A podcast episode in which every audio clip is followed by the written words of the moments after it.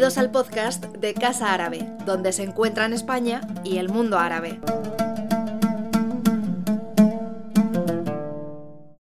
welcome to Casa Árabe to this session on the geopolitics of gas.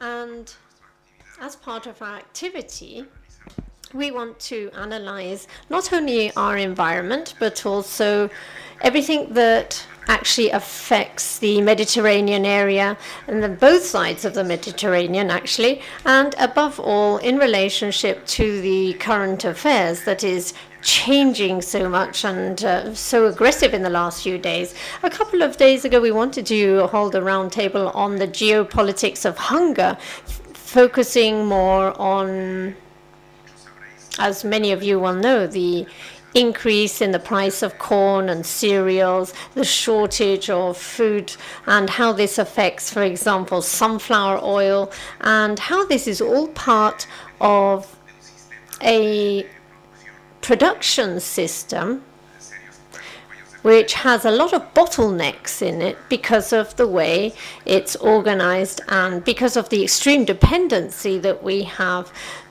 on other countries and nations. And above all, in the case of hydrocarbons, uh, it's not a different story because obviously there are some differences there, but the war in Ukraine, which began in the spring of this year, has brought with it several consequences for the population on a global scale.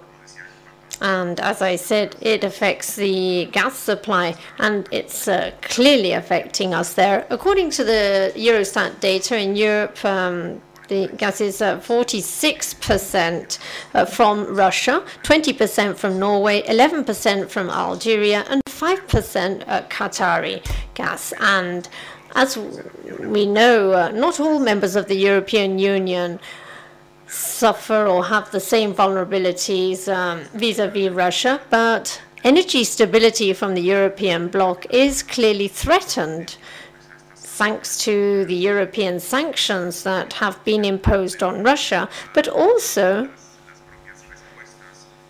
the response on behalf of Vladimir Putin's regime has had an effect. And this situation has meant that alternatives are being searched for in order to face up to this problem and this energy shortage.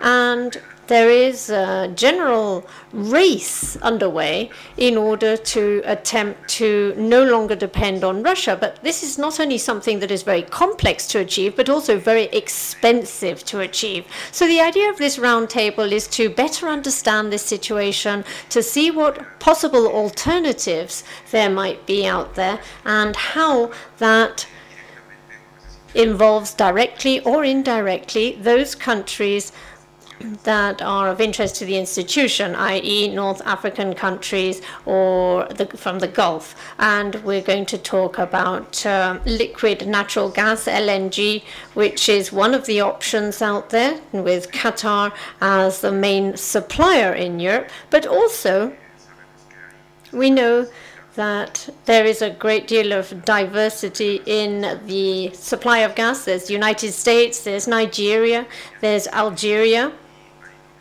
And there's a whole series of possible combinations in order to be able to face up to the or, or, to offset the supply from Russia. It's no secret that there's political instability too in uh, the our neighbors from the south and after the Arab Spring as they're called, uh, and after the popular uprisings that took place. There's countries like Libya, for example, countries such as Algeria, even, that have seen internal instability. And more recently, too, there have been problems between the neighboring countries, such as Algeria and Morocco and Spain. And all of this, of course, is also affecting the supply of gas. Geopolitics the Geopolitics of Gas is the title of this event, and it's a great pleasure to have with us our two experts, Carole Nakhle, who has come from London in order to give us this presentation. She's founder and executive director of Crystol Energy. She's a specialist in politics, finances, development of markets, governance, energy taxes, fiscal regimes, and geopolitics. She's an advisor of the International Tax and Investment Center with headquarters in Washington and a leading expert in energy with the Geopolitical Intelligence Services. She also participates in the dialogue of politics of the OCDE on development based on natural resources. She also founded in 2007 the organization, the non-profit uh, organization Access for Women in Energy, and in 2017 she was awarded the prize for professional recognition of the United Kingdom for the magazine. Uh, in Tunis, and she was uh, selected CEO in the UK by the CEO Monthly. She was selected CEO of the year, sorry, in the United Kingdom. And it's a pleasure to be with you here, um, Carole. And we also have Gonzalo Escribano, who's director of the Energy and Climate Change Program of the Real Instituto Elcano and uh, professor from the Department of Applied Economics from the UNED for economic policies. He researches matters to do with international energy and uh, foreign uh, policies in, for Spain and European foreign policy, uh, energy geopolitics, uh, energy security, renewable energies, amongst other things. It's a pleasure to have you here with us, Gonzalo, a good friend of this house or this um, institution. And without further ado, as you well know, we'll have approximately an hour talking to our experts and they with us, and then we will have a round of questions and comments, not only the, from those of you who are here with us in the auditorium, but also from from those of you who are following us on our YouTube channel on Casa Arabe. So, Carole, you have the floor. Thank you very much, Karim. It's um, really a pleasure to be here with you today. And uh, before we started, I told Karim that only when we're about to land over Madrid, I realized that this is the first time I come to Madrid. I always, I've been to Barcelona all the time, but I don't know why in my head I thought I was coming to Madrid quite often, but it turned out it's the first time I come here. So it's really a pleasure to be here and to be uh, hit by very strong heat, let alone the very long queue for taxis at the airport. But I made it at the end. Um, what I want to cover with you today, and this comes with a bit of warning that I'm an economist, so I have lots of graphs, but don't worry about it, because it's just I'm going to, to convey certain messages that we put what's happening in the global scene of relevance to this region. Uh, and it's interesting to see developments in economics on what's happening in global economies, the major, major economies in the world, how it's also impacting energy and how energy is impacting global economics and uh, global economy and how um, and what kind of influence we'll have on geopolitics as well. And there's a lot happening in these areas. That's why I call it the perfect storm. And I can easily take a few hours going through each one of them uh, to, to, discuss uh, the key issues. But I thought I'm going to touch on the most pressing issues, and then later we can go to the detail and then discuss if this is uh, if certain things are of interest. But this is what I have for you today. First of all, we look at the economic outlook, like what are the main economic challenges that we are facing around the world today.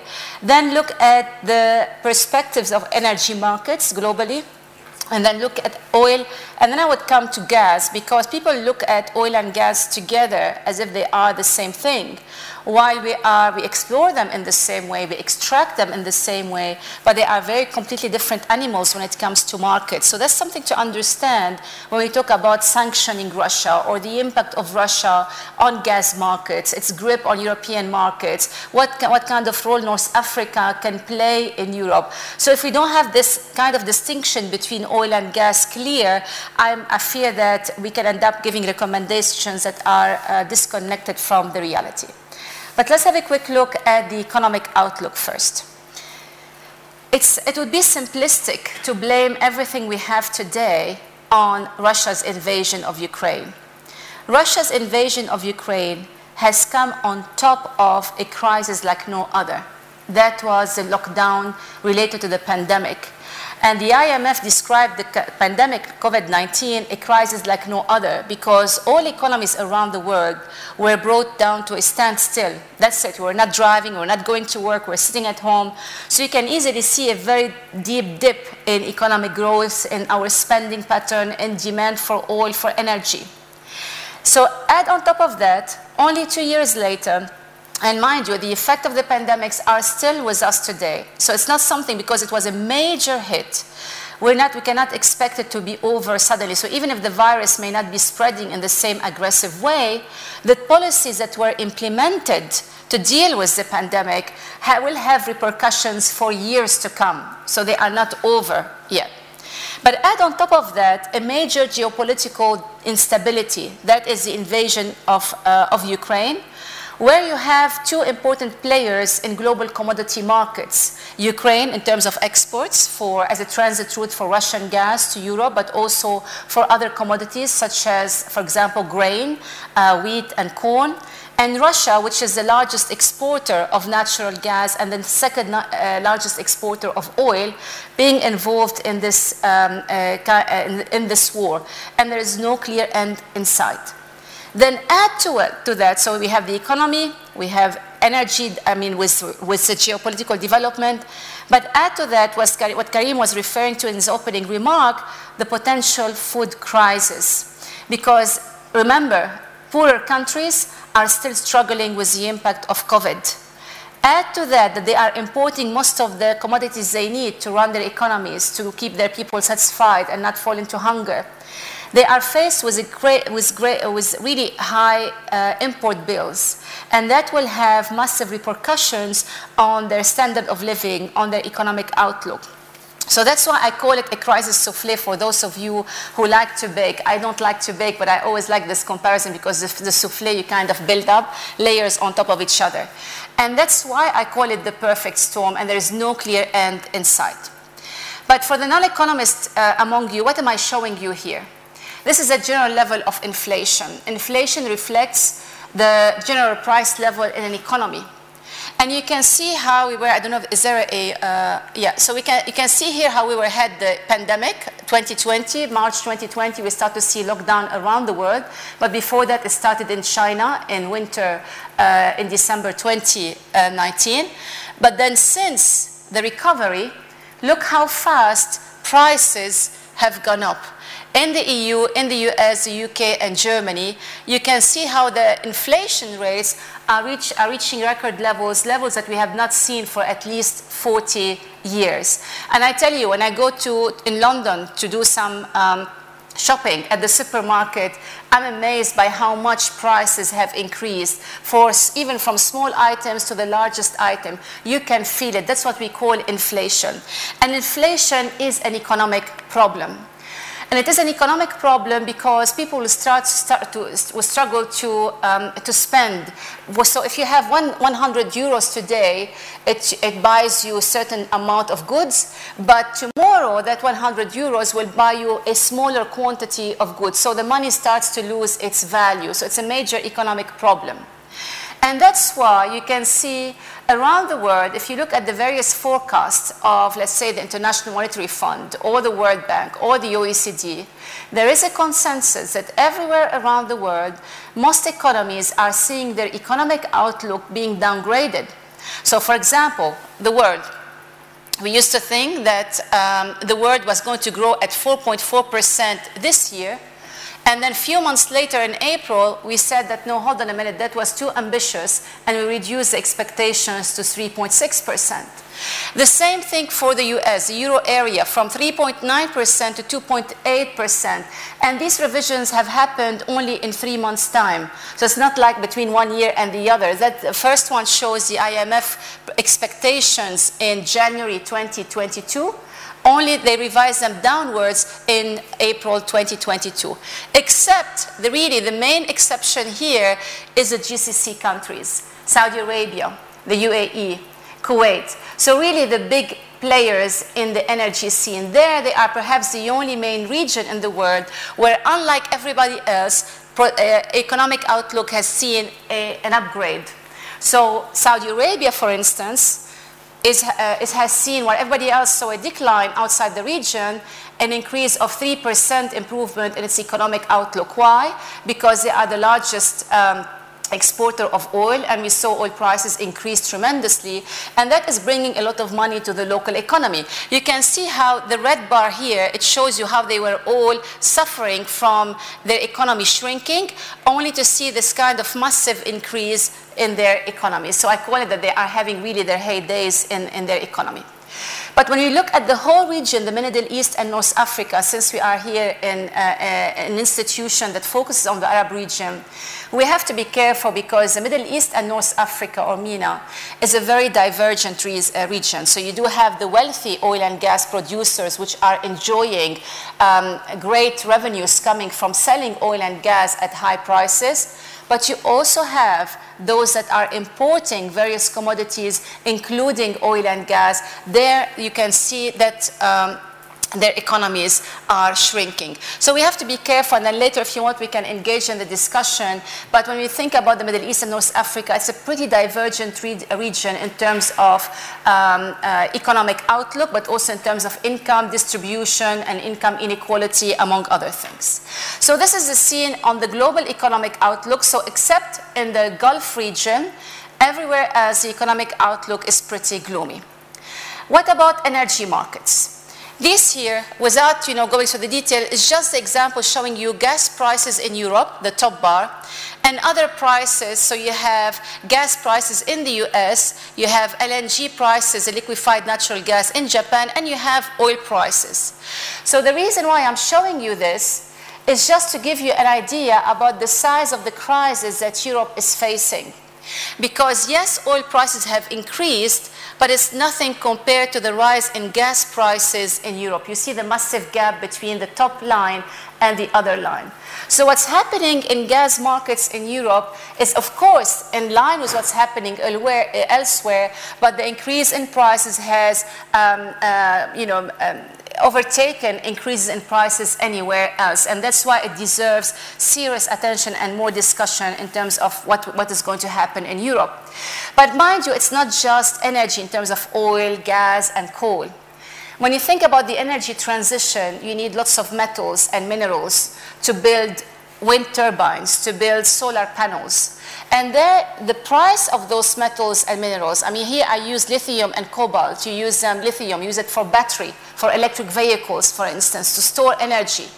Also there, you can see how prices jumped tremendously and that by itself, for those of you who are interested in climate change policies, what would that mean for the energy transition? So it's not just prices of fuel that have increased, but also the prices of commodities that we need to build more renewable energy around the world. So the cost has also increased. Uh, I'm not going to spend time on this one. I just want to, to show you one thing. Why I want to focus today on oil and gas in particular. This slide here is very powerful in my opinion because every time I display it, people raise eyebrows because you hear a lot about the energy transition and renewable energy. We can have a debate, Gonzalo, later on about it. But what you have here in the lower bar is where uh, is actually the sources of energy that we use to produce electricity in the world. So we had the share of coal, oil, uh, sorry, natural gas and oil together, we call them fossil fuel, they provided 64% of the electricity around the world. The rest is coming from hydro, coming from nuclear, and from renewable energy, the green bar here. Fast forward 35 years later, 2020, you can see that fossil fuels, that is coal, gas, and oil, still provide the lion's share of electricity. They still provide 61% of electricity around the world. And actually, natural gas has been expanding at the cost of coal and, uh, and oil, but here renewable energy has been expanding not at mainly the share of um, fossil fuel, but the share of nuclear. And that's why we need to think when we talk about the energy transition, what does that mean? How much effort we need to put into accelerating the energy transition? And what does the crisis today mean for our quest for energy transition? Because when you look at these numbers, you can see that we have a mammoth challenge because in 35 years, we reduced our dependence on fossil fuel by only 3% in, in power generation, electricity generation. Not only that, I call today the age of confusion. Last year, in May 2021, the International Energy Agency said if we are to achieve our net zero targets, you know, our climate change targets of achieving net zero by 2050, we should not invest anymore in oil and gas beyond 2021. So if you had projects you invested in up to 2021, you develop them, but don't bother in putting any money in oil and gas after that. Fast forward one year later, this is the energy, uh, sorry, the business secretary in the UK. He said it publicly in a tweet after he was attacked by climate change lobbyists. He said, You can shout and scream as much as you want, but I am not going to sacrifice secu energy security for the sake of um, climate change. Or he did not say it, you know, that bluntly, but you can see here, you can read the quote, what he said but also the EU, which is the most aggressive region in terms of climate change policies, we could see, I'm not going to call it a, a, a U-turn because the policies are still there. There is still a drive for renewable energy, for investment in nuclear energy, but there is also a realization that we still need gas and even coal. So that came in the EU REPowerEU plan published in May 2022. So just one year made a huge impact on policy decisions around the world. Because people came to realize that energy security should not be put a second or not you know uh, at the bottom of the list in terms of priorities for energy policy. It should be actually treated along the same way as climate security because in my opinion this is my personal opinion i don't think you can achieve climate security without energy security now, the problem was this kind of shift in policy, and this is where I'm interested in. What kind of signal are you sending for investors? What is investment in energy? Investment in energy is something for the long term. You put your capital today, you put your capital over the next few years so that you get some returns in the long term. But if policymakers are changing their views between one year and the other, you're not going to see the investment that you need in oil and gas, and you're not going to see the investment that you need in renewable or green energy. So that's why we need, I think, what we have today, the crisis, is actually a wake up call for a more focused energy policy to send the right signal to investors if we are complaining that there is not much investment happening neither in oil and gas nor in green energy. This takes me to oil markets, and there here there is a bit of um, geopolitics. My problem, I cannot see the time, so I don't want to be carried away. So somebody, maybe Gonzalo, you can show me your watch from time to time. All right. So I'm going to go quickly to the oil markets and then we can focus more on gas. But with oil markets, these are oil prices. This is a dip that we saw in April 2020. For the first time ever in the history of the industry, we saw oil prices going negative. They were the, what we call WTI American prices. They went negative. And for something who's not familiar with, with economics, they didn't even understand what does it mean to have negative prices. But negative prices simply meant that producers were paying people to take their oil away because they didn't have place to store it. That was the situation April 2020, so not long time ago. Fast forward a few years later, you can see how prices recovered and they maintained their upward march until where we are today and they are exceeded by far the levels that we saw before the crisis. I mean, that is for me, for somebody who has studied the industry for many, many years, that is perhaps the fastest recovery in oil prices that we have seen. Of course, demand recovered after um, you know, the pandemic hit, so we went back to our offices gradually. We started traveling gradually. But if you ask me who took most of the credit behind this rapid escalation in prices, it is primarily OPEC and its allies in the organization. That's what we call OPEC plus. So just few, uh, a little bit, bit of brief on OPEC. So OPEC has been around since 1960 and it was led primarily by Arab countries, but you also have Venezuela, Nigeria, Angola, and other countries from all around the world. Indonesia, for example, used to be a member, but then it suspended its membership. But you can see the main players are the Arab producers led by Saudi Arabia, and you can see here their level of production, that the Arab countries absorb the lion's share. Algeria and Libya are also members of OPEC. But in uh, December 2016, something new happened. Another group of producers decided to join forces with OPEC, and they were led by Russia.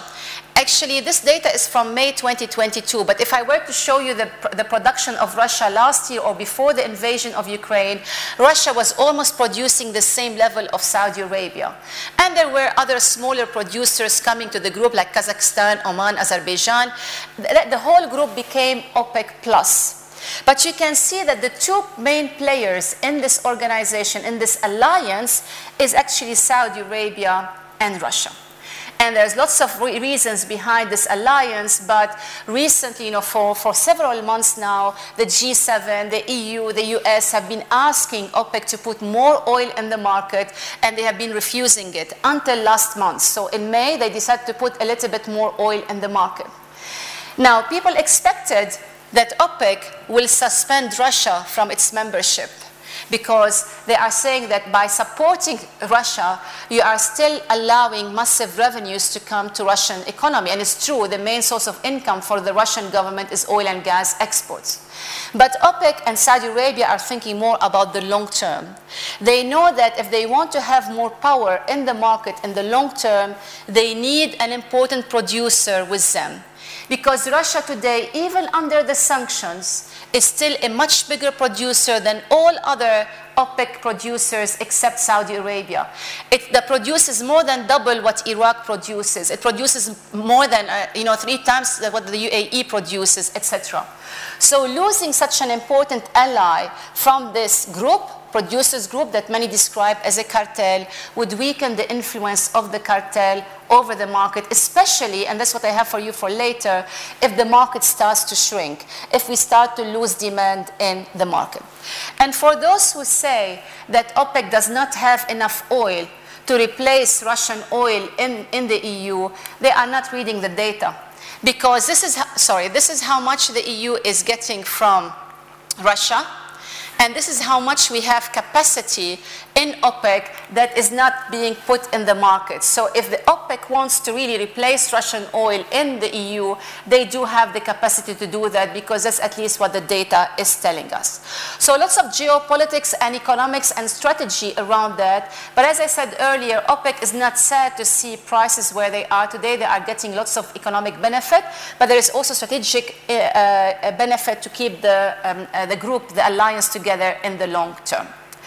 Now, just one thing I want to highlight because people might say why the economies are not collapsing under the current pressure of prices. And this is something I have to highlight because I understand that many of you are economists, so to just distinguish between real and nominal. In actual real term, if you take inflation out of oil prices, you know, this inflation of 8% or 7%, you realize that oil price is not really very high compared to previous records we saw in the past. So people compare it to the 70s, yeah, or 80s. But in, in real term, in the 80s, oil price was really around 120. So 100, $15 today or even $120 today of oil price is not unusual in the history of the oil industry. And the economy can support the price. Why? Because the importance of oil has been diminishing over time. So in the 1970s, oil had its highest share in our global energy mix, but that share has declined. We are using less and less oil. And that's why when you think about the long term, we, for, if you were Saudi Arabia, this is what you would be concerned about. You don't want to kill the goose that gives you the golden eggs, right? Because this is where your money is coming from. Let me switch quickly to gas and I will uh, conclude on that, even though there is a fly. She, it likes my perfume, I think. It's flying around me. Um, one small thing I would like to explain about oil and gas. With oil, two, few, five minutes, can I? Because that's important to, to understand that you cannot compare oil with uh, like gas. Why?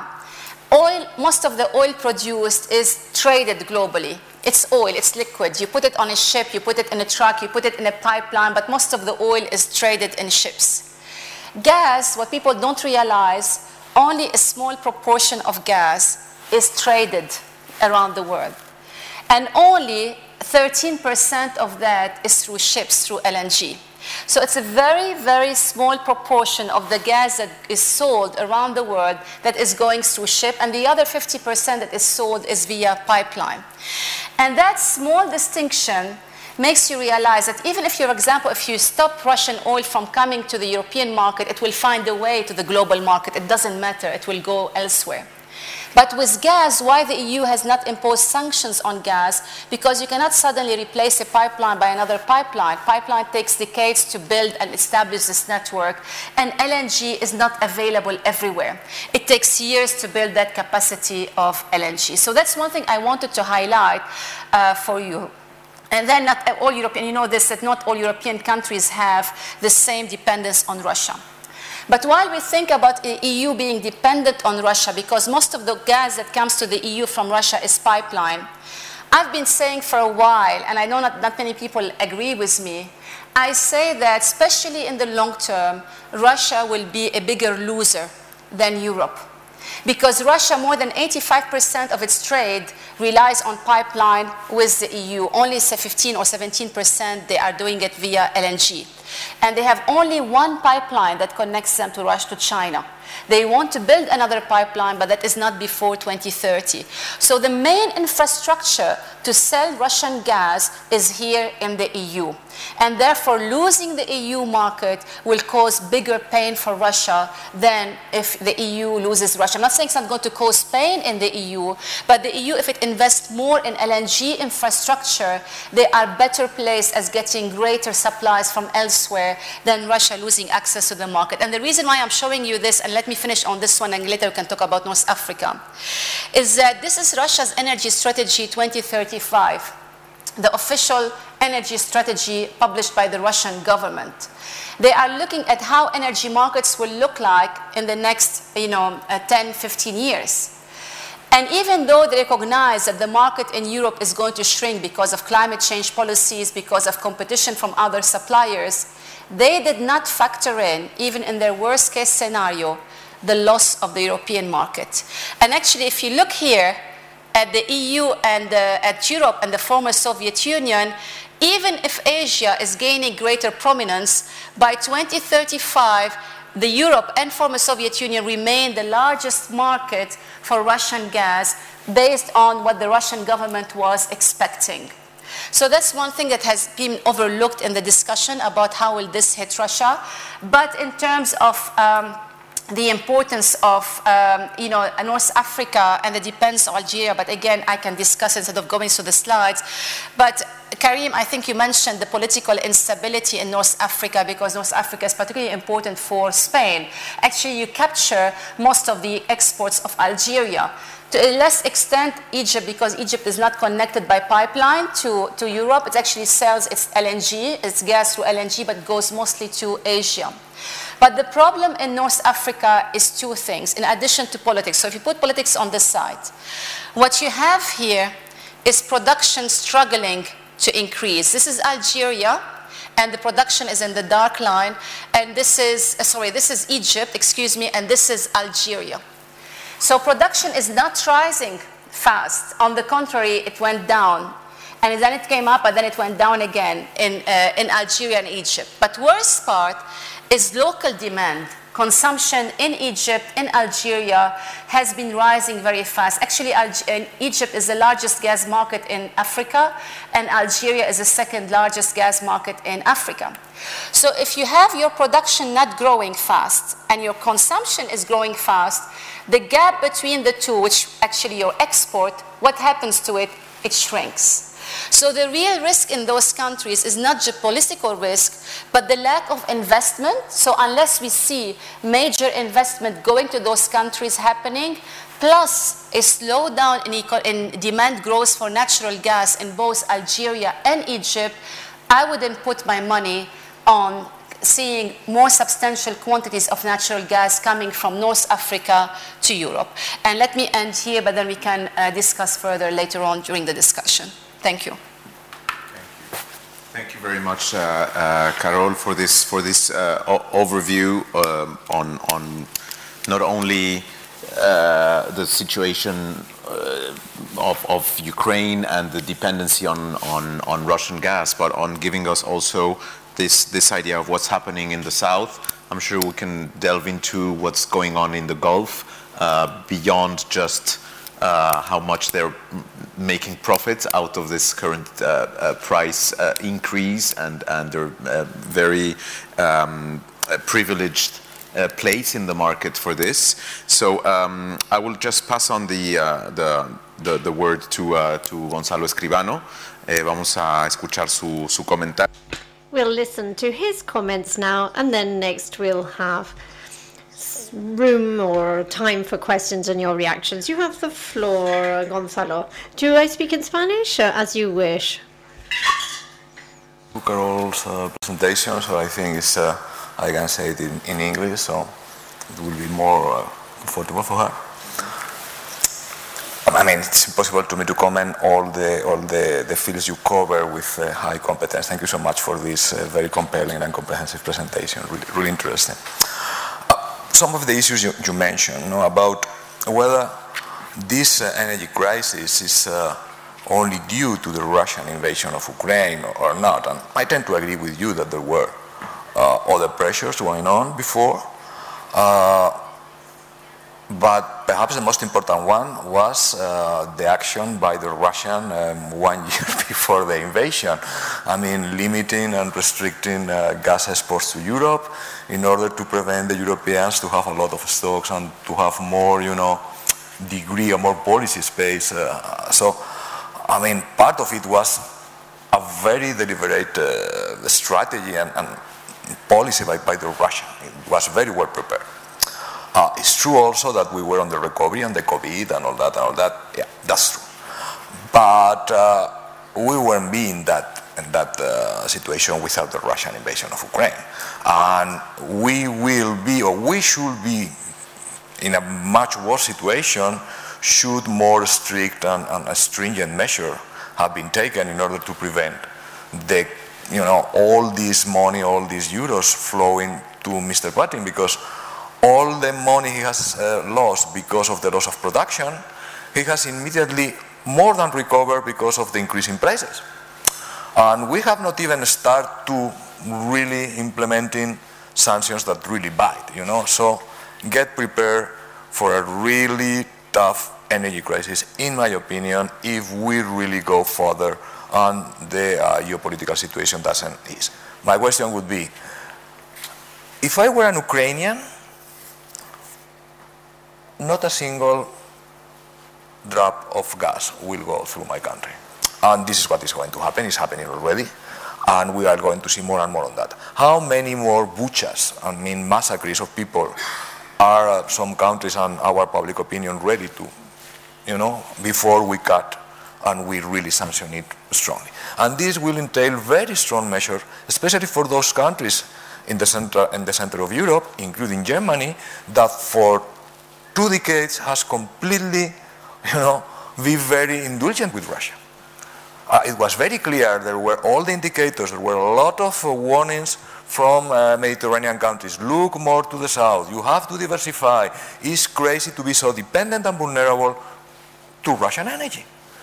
And today, we in Spain, we are paying the price in our, you know, you know, our cars and electricity because of the mistakes of others. And I think there are responsible people for that with names, commissioners, some of them Germans, that have taken that decision that it was not risky to be depending 45% on Russia, which is crazy. So that's what happened. So it's very important that we really decouple from Russia it's very difficult to do it in the short term. I would say almost impossible. Let's get prepared for, especially in those countries that go, depend very much on pipelines, you know, get ready for rationing and all that. It has already happened in Kosovo, in Turkey, in, in Moldova. So we will get more of that. Uh, especially if we got, uh, you know, general winter is especially tough with us this year, which has not been that one. So this Russian inflation, inflación causada por Rusia, I think it's a lot of there. It's a lot of it there. Really, really a lot of it. But it's not all. I agree with you that there is also what they call green inflation that I don't like at all. La inflación causada por la transición verde, you know? Because it's true, we are going to more expensive. If we really want to uh, incentivize green energy and sustainable energy, we have to make you know, fossil fuels and traditional energy more expensive. So that will lead to some kind of you know, more expensive transition. Even if today solar energy is the cheapest energy in history. But you also need a lot of things that we don't have. I mean, you need, uh, you know, for electric mobility, you need chargers, you need infrastructure, and so on and so forth. A lot of associated technologies we don't have today with us. Uh, and it's true that are we going to change our dependency from Russia, from dependency from lithium? Well, yeah, we have to start to think about it. But the magnitude of it is much smaller. I mean, when you got a car and you got a fuel car, every week, I mean, depending on how much you drive, you have to go and fill the tank.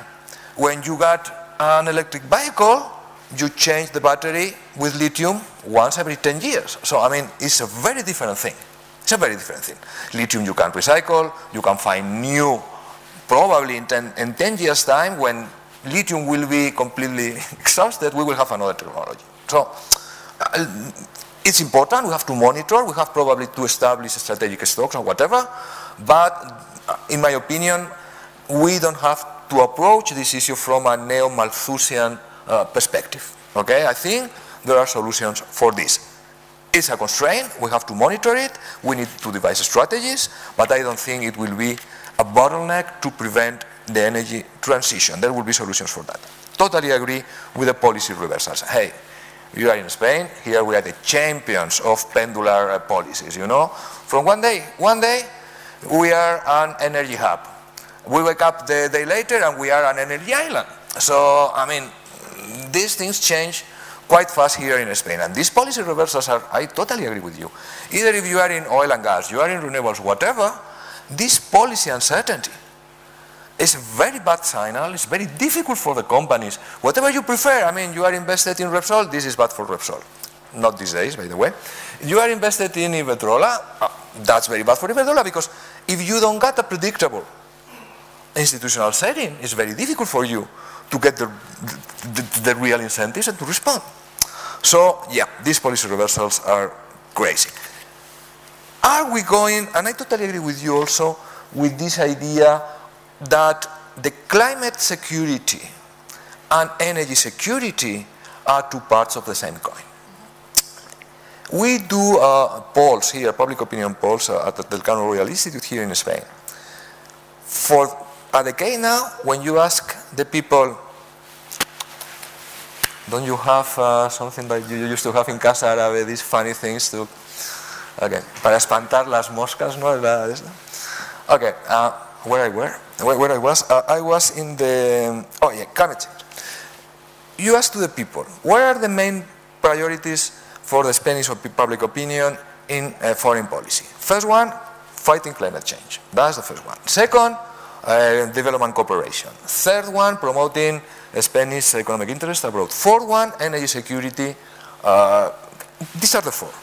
Over the last months, months and let's say two years, we see climate change going down and we see energy security going up. To the point that probably today in Spain, and something very similar is happening all over Europe, the twin priorities and preferences of the Spanish citizens regarding foreign policy are fighting climate change and ensuring energy, you know, affordability and access and whatever and whatever.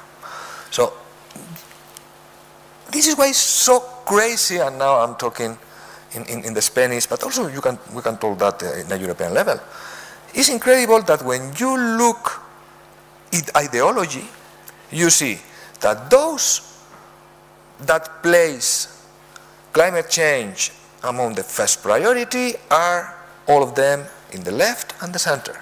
And those who place energy security as the first priority are voters to the right.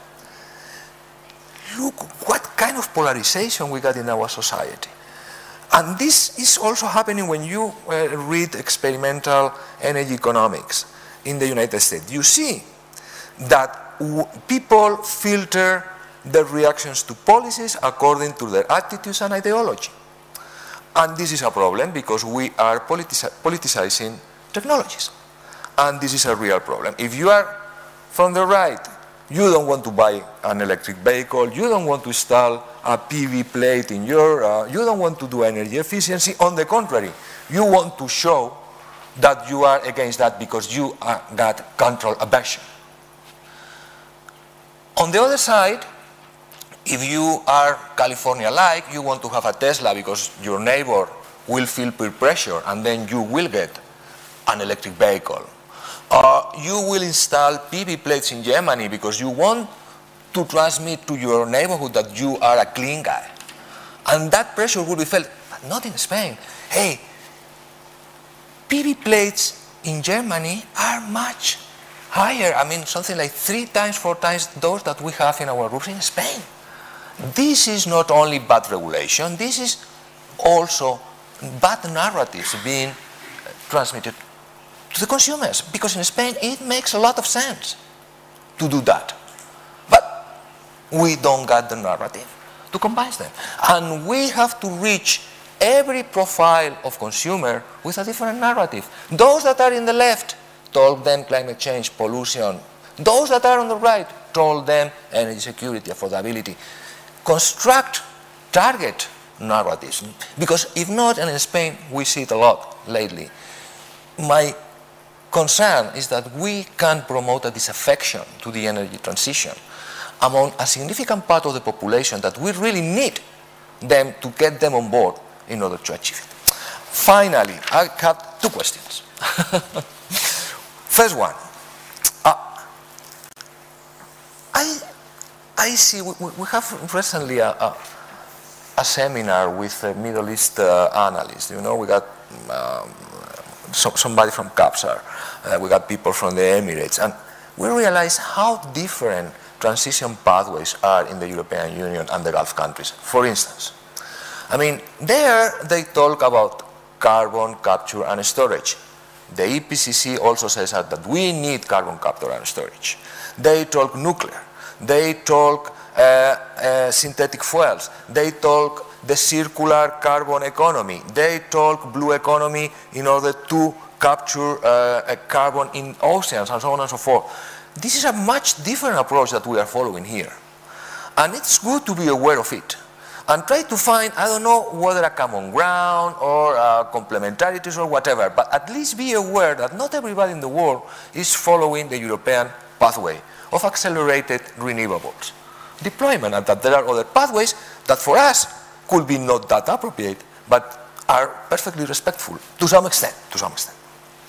Uh, so my question would be, how do you see these pathways in, in the countries? Because we can have countries like uh, you know, uh, Saudi Arabia, you mentioned it, the Emirates, they got a lot of money, they got financial markets, they got technological capability, they can become what they call themselves converters. They convert from the oil and gas world to the renewable world. They export hydrogen, synthetic fuels, all, all of this, you know.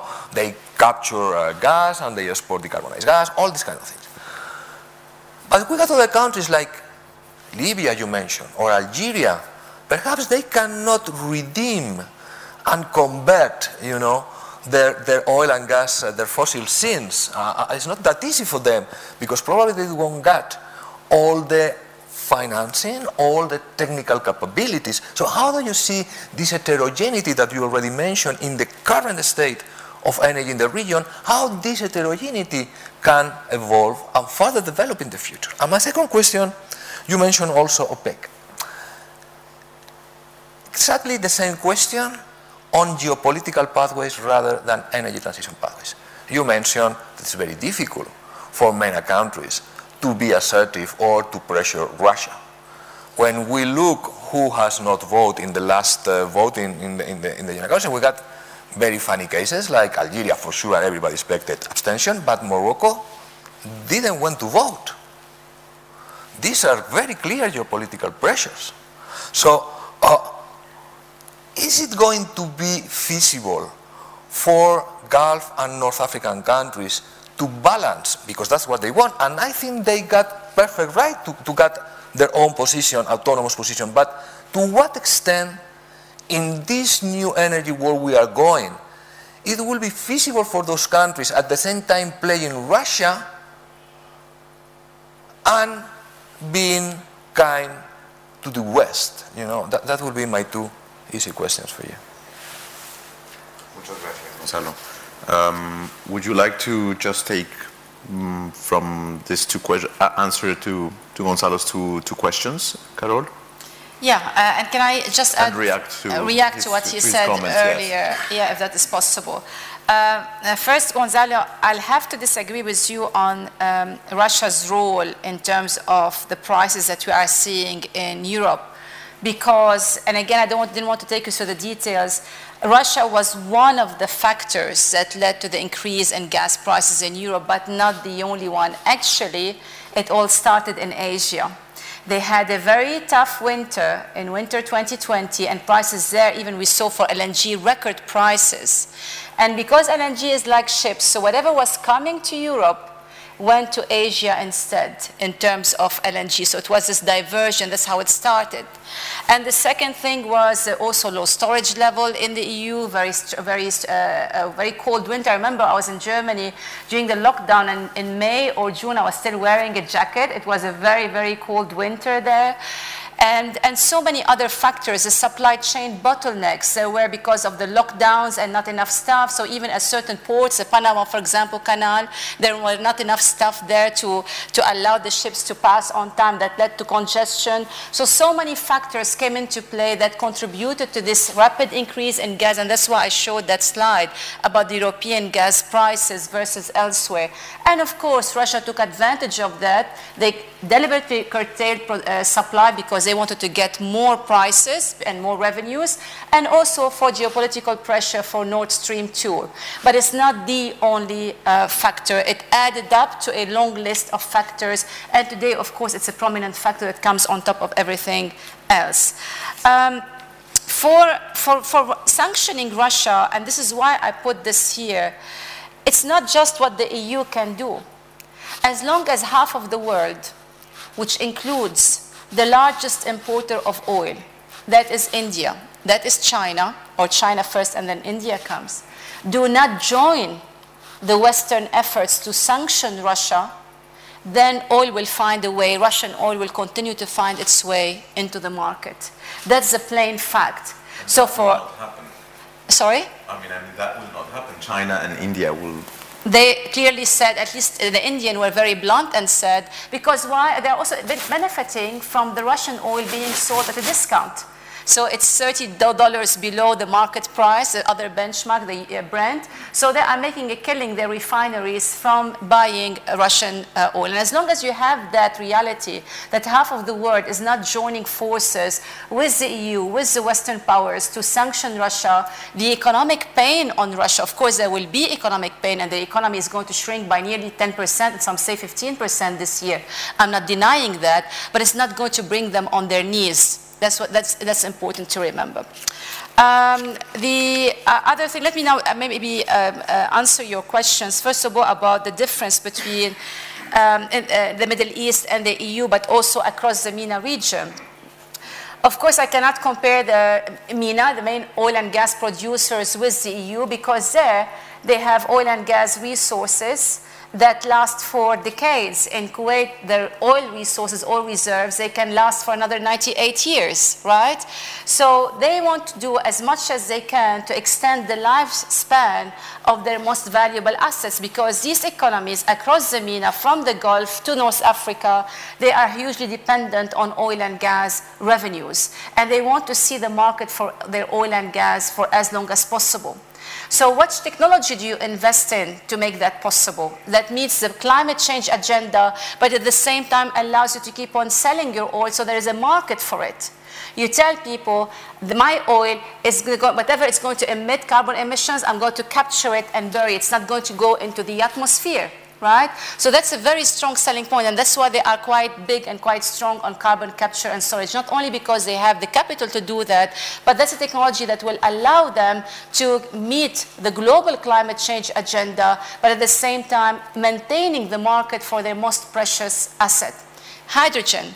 They've been producing hydrogen for many years. You know, that's what you use hydrogen in your petrochemicals to reduce the impurities of your products, for instance. So they have the know-how and they have the technology. And hydrogen is very convenient to get hydrogen from oil and gas, particularly from gas. And again, it extends the shelf life of their, uh, of their assets. So that is primarily, if I go back to the granularity of why they are doing this but not that, it goes down to their long-term strategic interest that they would like to safeguard an economic interest because their economies are not diversified. However, what we are also seeing in the Middle East is, for example, a push for renewable energy. And that is, for me, a very clever thing to do. Because at the moment, if you look, for example, around the world, which region is still burning oil in power generation substantially? It's the Middle East and maybe North Africa as well, though they use also uh, gas. So in Saudi Arabia, on a hot summer day, you can burn each day the equivalent of what the United Kingdom is producing, 1 million barrels of oil per day. You can just put it in electricity to generate electricity. That is a pure waste. Whereas if you rely more on gas and nuclear and solar and wind, but primarily solar and nuclear, then you free more of that oil and you sell it abroad. So instead of wasting it domestically and burning it, you make more money out of, of it because even in the worst case scenario for climate change, that we will always use oil and gas for the foreseeable future. And they have an advantage over everybody else. They are the low cost producers. So somebody will always buy their oil and they want to make sure that they are not burning it domestically, they are securing it. So they see climate change not really a threat with their policy, but mainly an opportunity to do other things. For North Africa, my problem in North Africa, you have the political instability, for example, Libya, and unless that really um, uh, resolves itself, where will the capital come from? The government does not have the money to invest. You need to set up, and I'm not saying the government should invest in these things, but they should encourage capital to come to the country. Who would go and put their money in already risky venture in a high risk country? So Libya is really what I say from an investment perspective, a roller coaster. It does not give you the confidence that you need to commit your money for long-term investment. Algeria, it may be more politically stable than Libya, for instance, but still they do have the political instability, but they also have not really that investment-friendly environment their regulations and they, they try to do some reforms to their legislation, but go and try to get a permit ongoing in Algeria. So even though you get the government giving you the license to proceed, but to get it approved and processed, so even let's say if there are reforms there, the level of bureaucracy is, is killing. And investors don't want to be stuck in red tape and bureaucracy. They want to have the confidence that if they decide to invest today, they can get things going tomorrow and, and, and later. So that's the problem, you know, and the, cannot talk about, I don't like to talk about region, and that's why I singled out the GCC and did not even include Iraq, because even Iraq has its own problems. It's like individual countries have different problems, but the GCC, you can put them together. Even though economically speaking, countries like the UAE and Kuwait are better off than, say, Saudi Arabia because they invested their money in sovereign wealth fund. It takes me to your other question about OPEC. OPEC and Russia when they first came together in December 2016, this was not what actually, it was not, of course, they came together because they were responding to a common challenge. That, the, that was the shale, US shale production of oil and gas because U.S. shale, you know, transformed the whole geopolitical situation in the world. It gave the U.S. the independence that they wanted, and they became the largest oil and gas producer in the world. So the problem was too big for OPEC to handle on its own, and Russia was also struggling because after the Crimea annexation, prices, oil prices collapsed. Uh, it, it, it, was a coincidence that happened around the same time. And they also wanted to see higher oil prices. So it was common interest that brought them together. But it's not only oil price. If you look after the annexation of Crimea in 2014 and the sanctions imposed by the US, by the EU on Russia, you can see that Russia in, built stronger economic ties with the Middle East. So we started to see more investment from sovereign wealth fund in the Middle East going to Russia. And that, if you look at it, we see a bit of disconnect because they were fighting each other on Syria You see, with and Russia taking the side of Assad, and uh, Saudi Arabia and the UAE taking the side of the um, uh, protesters or the rebels there. But still, economic interest proved to be strong, especially that it all started to happen for the Middle East during the Obama era, where he said in an interview, it was published in The Atlantic, he said that he had enough of what was going on in the Middle East and the Middle East should solve itself. And that brought those interests between Russia and the Middle East together. So it's a combination of economic interest, strategic interest, and political interest that are still with us today. And even when Biden came to power, remember we had a webinar in uh, December 2021, uh, 2020, excuse me, and we said, or, or, or October, I don't know when the elections were happening in the US exactly, and we said that if Biden came to power, we're going to see Russia becoming closer to the Middle East because Biden was not a really a fan of Russia. So those two parties, the OPEC and Russia, at the moment, they have a mutual interest, and I see those interests lasting longer because of the c- uh, control over the market. You need to have this kind of volume to influence the market. So I don't see it going anywhere unless we see tremendous pressure and change from the US, at least vis-a-vis Saudi Arabia. At the moment, I don't see it going anywhere. Thank you. Thank you very much uh, uh, to uh, bo- both of you. Um, we we were um, um, we will shift to some of the questions. We're already getting some questions on the um, on the uh, on our YouTube channel. I just wanted um, uh, before uh, Carole, if you could just tell us. We, we we saw a few years ago the um, the um, division that was within the GCC uh, mainly trying to isolate uh, Qatar. Uh, it was a, a, a, it had many, um, let's say, consequences uh, regionally and realignments uh, uh, with Egypt supporting the Saudi and UAE versus Qatar. So I don't know if this has an effect on uh, on, on, on the energy market because of this, of this uh, division within the GCC, because you speak about the GCC as a unity, uh, and it, you know, we have said that the, the Arab region, uh, the Middle East and North Africa region is quite diverse. Uh, we cannot treat it as a, a monolithical region, but we, even within the GCC, which seems to be a unity in itself, it's not exactly that united. So I don't know if, if, if there is some kind of like uh, specificity to concretely Qatar as opposed to the rest of the GCC. If I convey the sense of unity in the GCC, then I'm a terrible communicator. Because the GCC, when I said that they share common you know, a situation, common data point, but not really unity. Unity is a big word, and actually, I heard, if you look at the GCC, it's pretty fragmented region. They have lots of disputes on, um, you know, uh, land disputes, for example, you know, like um, between the Kuwait and Saudi Arabia, the UAE and Saudi Arabia. You see, so it's very common. We don't hear often about it, but it's far from being a unified region. And even their position vis-a-vis Qatar. Actually, when you said about uh, Qatar, one thing came to my mind that Qatar actually emerged, especially if you put it in the context of today's development, especially when you compare it to Russia. Qatar has emerged a winner from that diplomatic row in, in the GCC. Why? Because it did not cut its supplies of gas. There is only one pipeline that connects different countries in the Middle East. That is the pipeline that goes from Qatar via Oman to the UAE.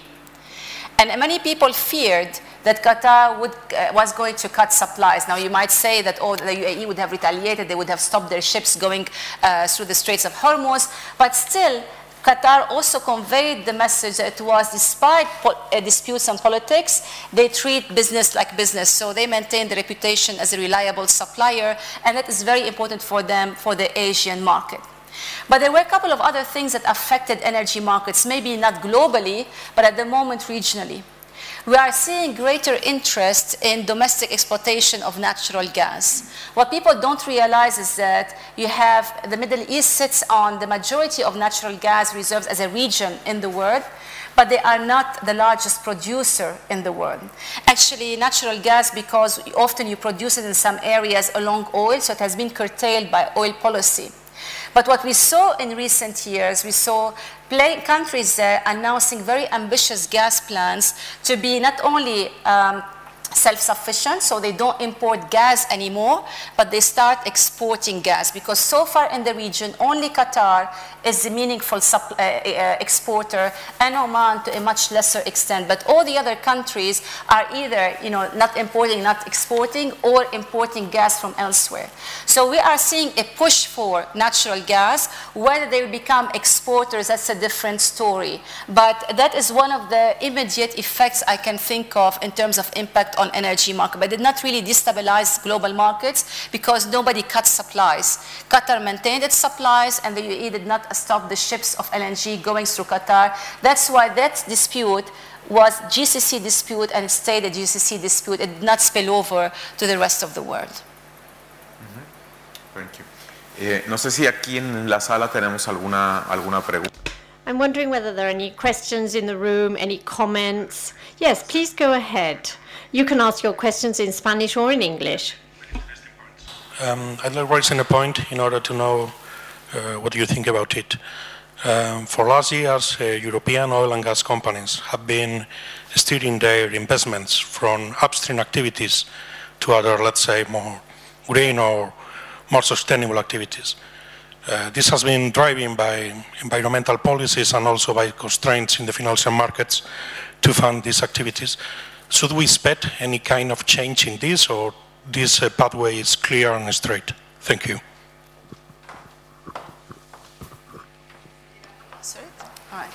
You're absolutely right that we saw, at least in among European uh, oil companies, the major oil companies, we saw a greater um, drive towards investing in greener energy, greener projects. Doesn't necessarily be solar energy. If you invest, for example, in capture and carbon capture and storage, or carbon capture and usage and storage, this is also classified by the industry as a green project.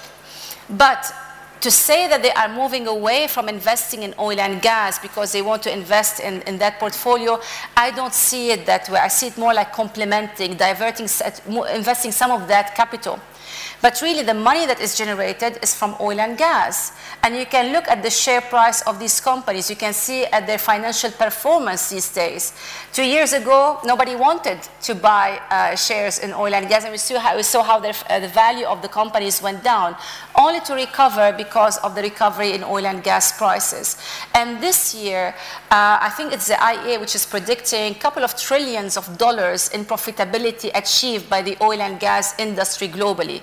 So surely they will have more capital to invest in conventional oil and gas, especially that today they are getting better signal from governments to support oil and gas investment.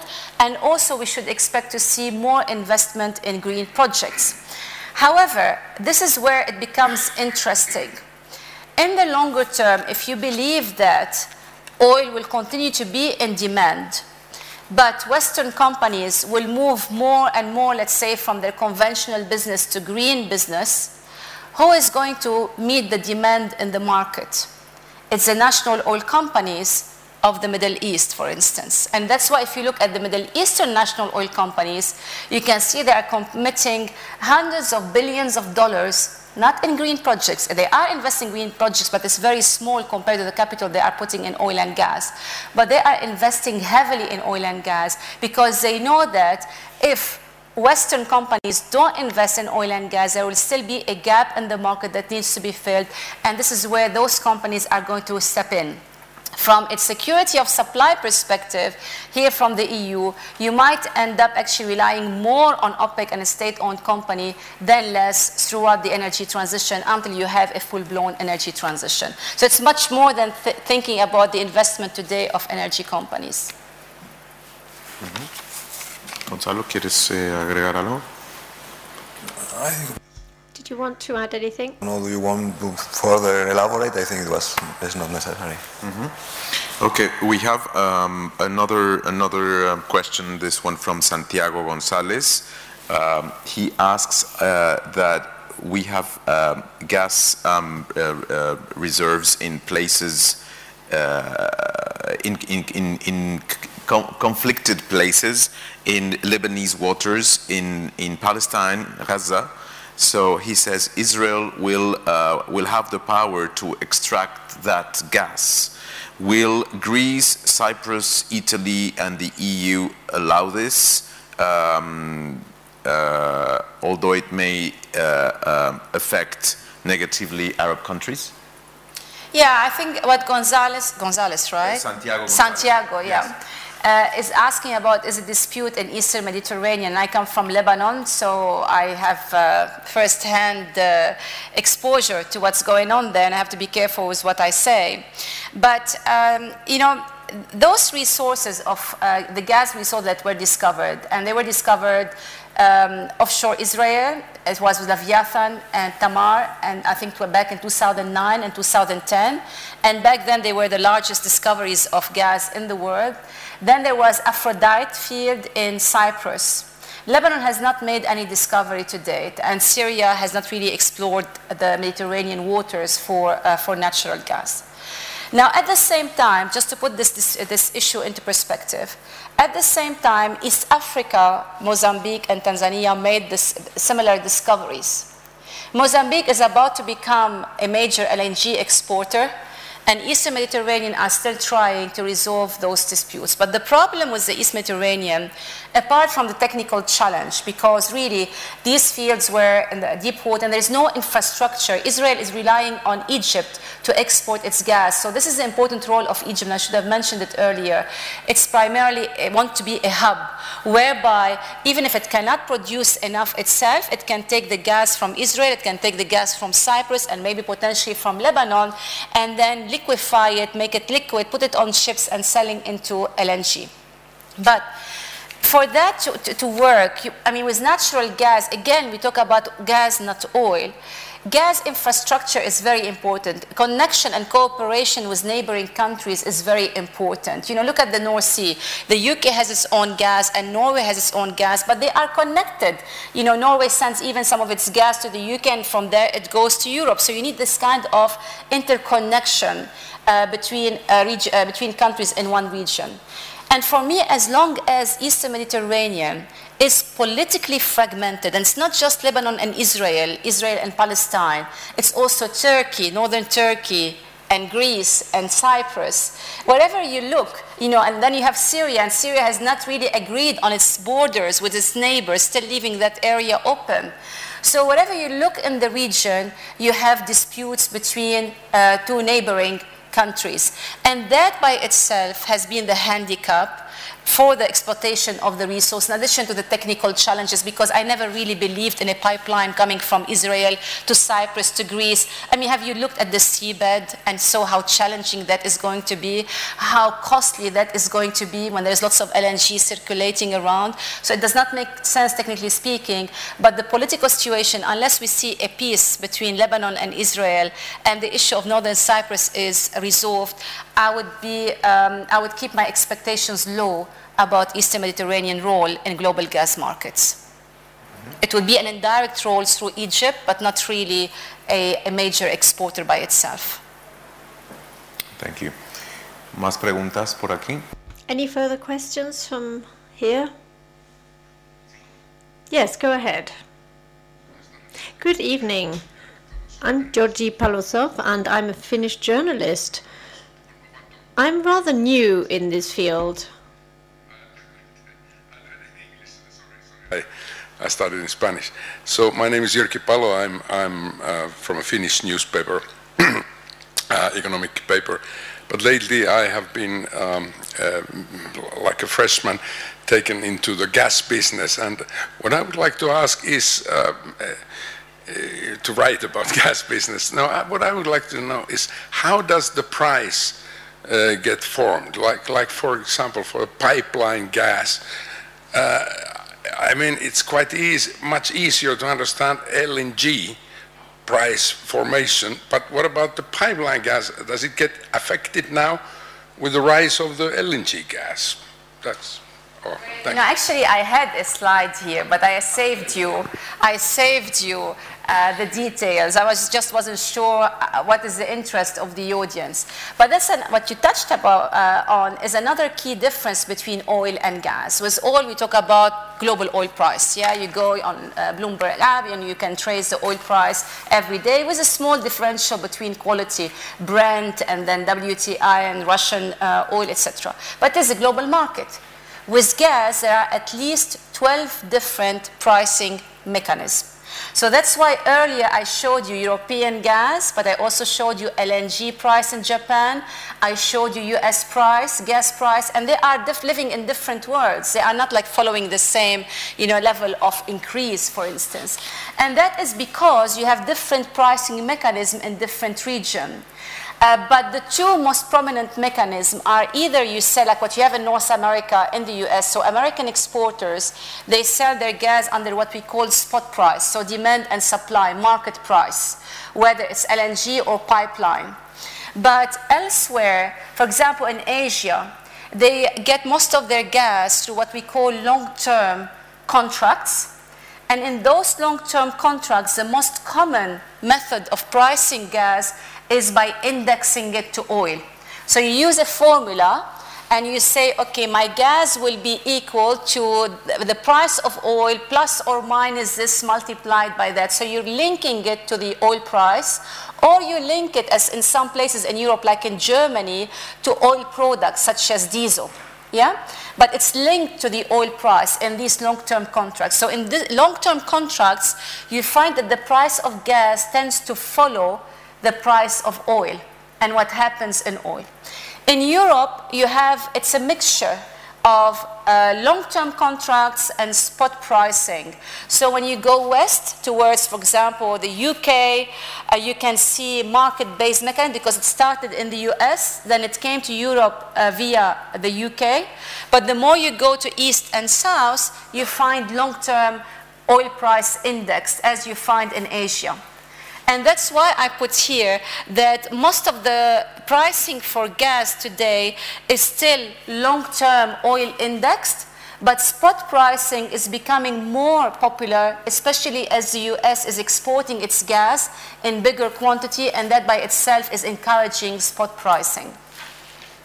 Yeah, so it's, it's much more complicated for natural gas than it is for oil, but link it to those two simple pricing mechanisms. That should, be, that should do for now. Mm-hmm. Um, Carole, I had a, a, a question that, ra that raises from somehow a, a, point that Gonzalo made regarding Spain, and it is about the politi politicization of technology, like yeah, yeah. right? And how he said that across the political spectrum, you get people that are left-leaning who are more um, of a climate change supporters and will therefore support uh, renewable energies, whereas uh, the people who are more right-leaning will be more into uh, securing uh, energy by all means. Uh, so I was wondering if this um, fragmentation uh, across political lines is valid elsewhere. If it's, if it's across Europe, maybe it applies pretty much the same. But the moment you cross over south uh, and in the MENA countries, it just doesn't apply. It's a question. Uh, yeah, I mean, because the political systems across the MENA are very different, right? It's a different story, but let's not go there. But I, I like this idea. If you, if you can uh, really conduct opinion polls, I guess in some occasions you really can't. so that's, that's a different story in the MENA region. But I loved also liked what you said of the politicization of technologies. But it's true. I mean, I think that this before the crisis happened, we had the debate about climate change was deeply polarized and as if you know that nobody was really thinking, um, you know, like somewhere in the middle, taking the realities on the ground, like with this data, which shows you how heavily our system is dependent on fossil fuel versus safeguarding the planet. And that's why I think the silver lining, in my opinion, of the current crisis is re-establishing some kind of balance. You don't want to make a U-turn, but you can restore the balance of the debate. And I, I want to add to just to that before I elaborate a little bit more on that. Look at the contradiction in policies. Uh, Gonzalez, you said that we need high prices to support the energy transition, or the energy transition, you know, it's, it's, it's common to have these kind of prices to, to, to support our, you know, transition from a system dominated by fossil fuel to a system dominated by green energy. What are many governments in Europe doing today? to alleviate the impact of the economic crisis and the energy crisis. They are introducing energy caps, price caps. They are offering subsidies, right? So that by itself is going to extend the pain because instead of telling people, all right, you know, you should find a way to reduce your consumption because that's exactly what we want you to do. We want you to rely less on oil and gas. But when you go and you reduce the price impact on them, you are simply telling them it's okay to consume more oil and gas. So I think there's also, we have to understand that's not just the politicization in terms of, you know, climate change versus other things, but there is a social dimension after all, these are democracies. You know, people vote for, for these governments. They, don't, they want to go with the public opinion, even if economically speaking it doesn't make much sense. But so I can see there is this disconnect when it comes to energy policy, and I'm hoping that this crisis will reestablish this connect between, you know, policymakers and that's why I call it earlier the age of policy confusion. And I can go on and on about the list of contradictions between what is being said and the targets that we set for energy and economic reality and social dimension. But the problem, energy problem, is by itself too complicated. And its definition can vary not between one country and the other, but between one administration and the other, as we see, for example, between Trump and Biden. I cannot say that one was right, was one, one wrong. They were looking at the energy problem from a different perspective. And that's what you will keep on having in, uh, in these countries, especially in democracies. But I'm hoping that we can depoliticize technologies. I'm going to steal that expression from you, by the way, in my future writings. If I may, I would like to add something that I think is, I think it's important because, okay, looking at it from the European Union, things are going to change too. Uh, things, I mean, if you are, let's put simple examples. You're in Morocco. You are exporting electricity to Spain. The electricity mix in Morocco is 80% coal and fuel, especially after the disconnection of uh, Algerian gas. Uh, in a few years, I hope, we will have what is called a, a, carbon border adjustment mechanism. That is, those countries that doesn't have an ETS or a, a carbon pricing mechanism, as we got, will be subject to a kind of uh, border tax or, or, or, tariff, mm, call it whatever you want. Uh, then Morocco will have to pay a tariff for these electricity exports. At the beginning will be for electricity, petrochemicals, um, um, I think steel and these kind of things and others. That for Morocco is very important because of fertilizers. So let's put the, the case of Morocco. What makes sense for Morocco? It makes sense to export the few amount of renewable electricity they got to Europe that it makes sense for them to use those resources, scarce resources, into producing green hydrogen to export it to Germany. Or is more sensible to use that renewable electricity, those renewable resources, to produce green hydrogen, to nurture their fertilizers industry, and exporting green fertilizers or green steel or whatever rather than exporting the resource. Because it makes no sense. I mean, we need in Europe, along with this CBAM and, and, and, mechanism that is going to be very conflictual with other countries, especially with the, with the Arab region, you know, very conflictual. We have to put along import sustainability criteria. It is not possible that you can be importing green hydrogen from a country that is not fulfilling their own commitments within, I don't know, the Paris Treaty or whatever. Those imports should be additional.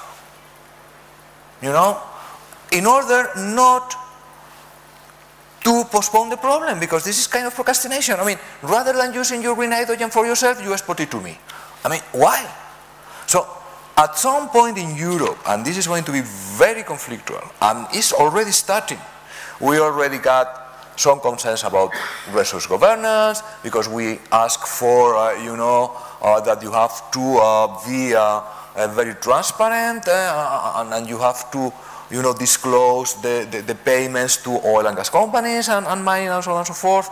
You have to be disclosing what is the value of your methane emissions because you have to, you know, this is starting and it's going forward and forward. So at some point, it wouldn't make sense to import I don't know, green hydrogen from a country who does not respect human rights, that is using only renewables to export and not for their own consumption, uh, that doesn't respect, uh, I mean, human security basics and fundamentals.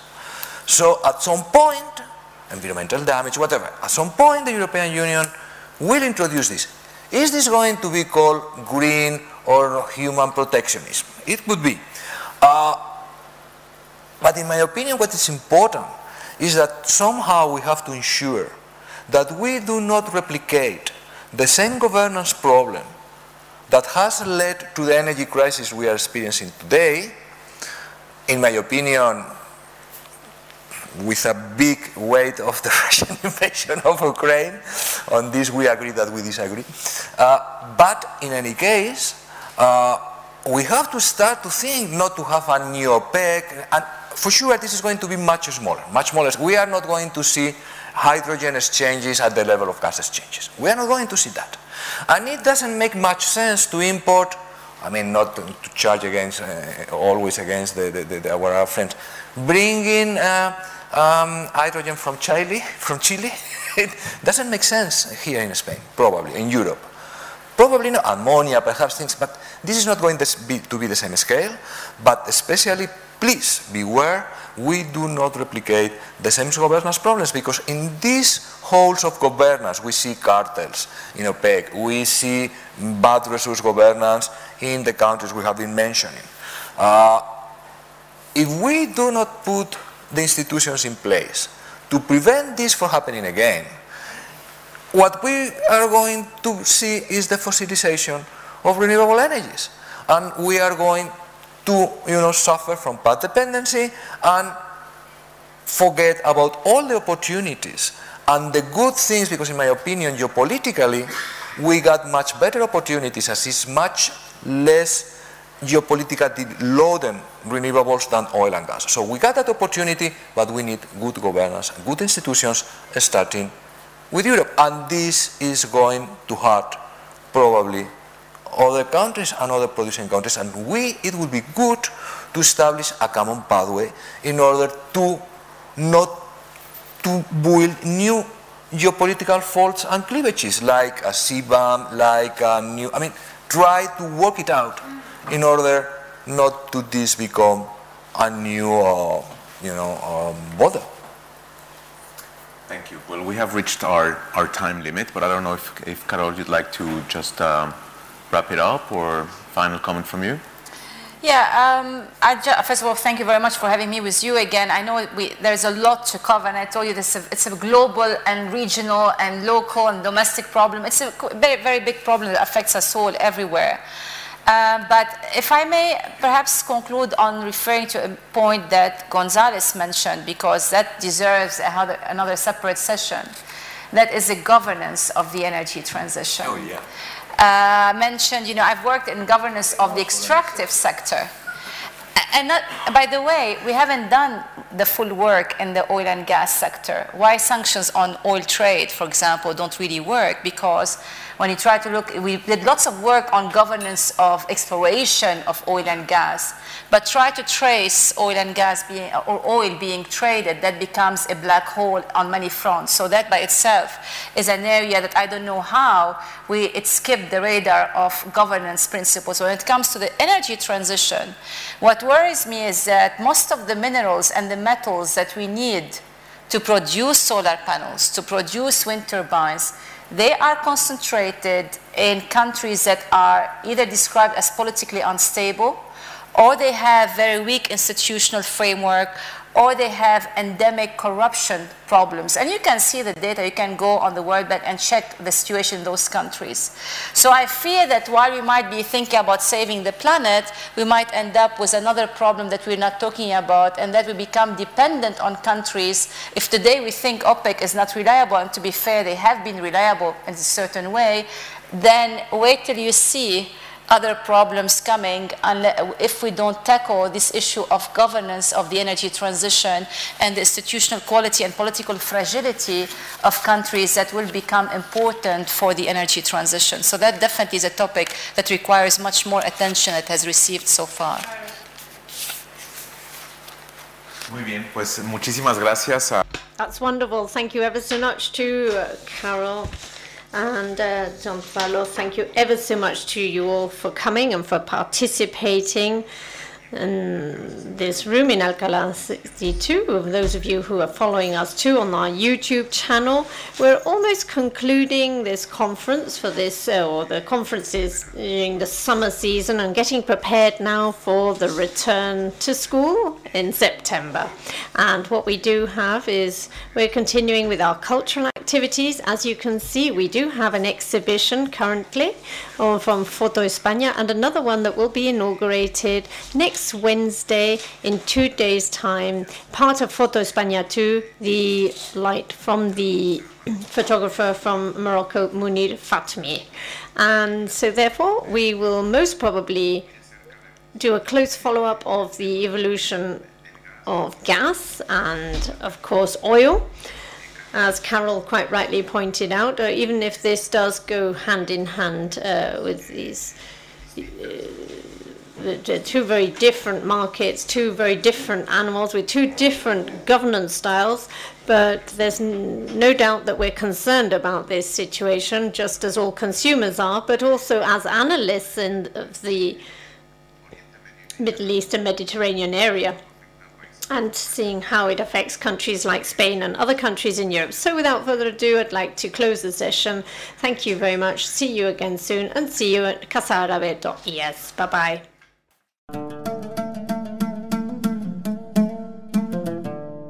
Gracias por escucharnos. Si quieres estar al corriente de todas nuestras actividades, consulta nuestra página web en www.casaarabe.es. También puedes seguirnos en nuestros canales en las redes sociales en Instagram, Twitter y Facebook.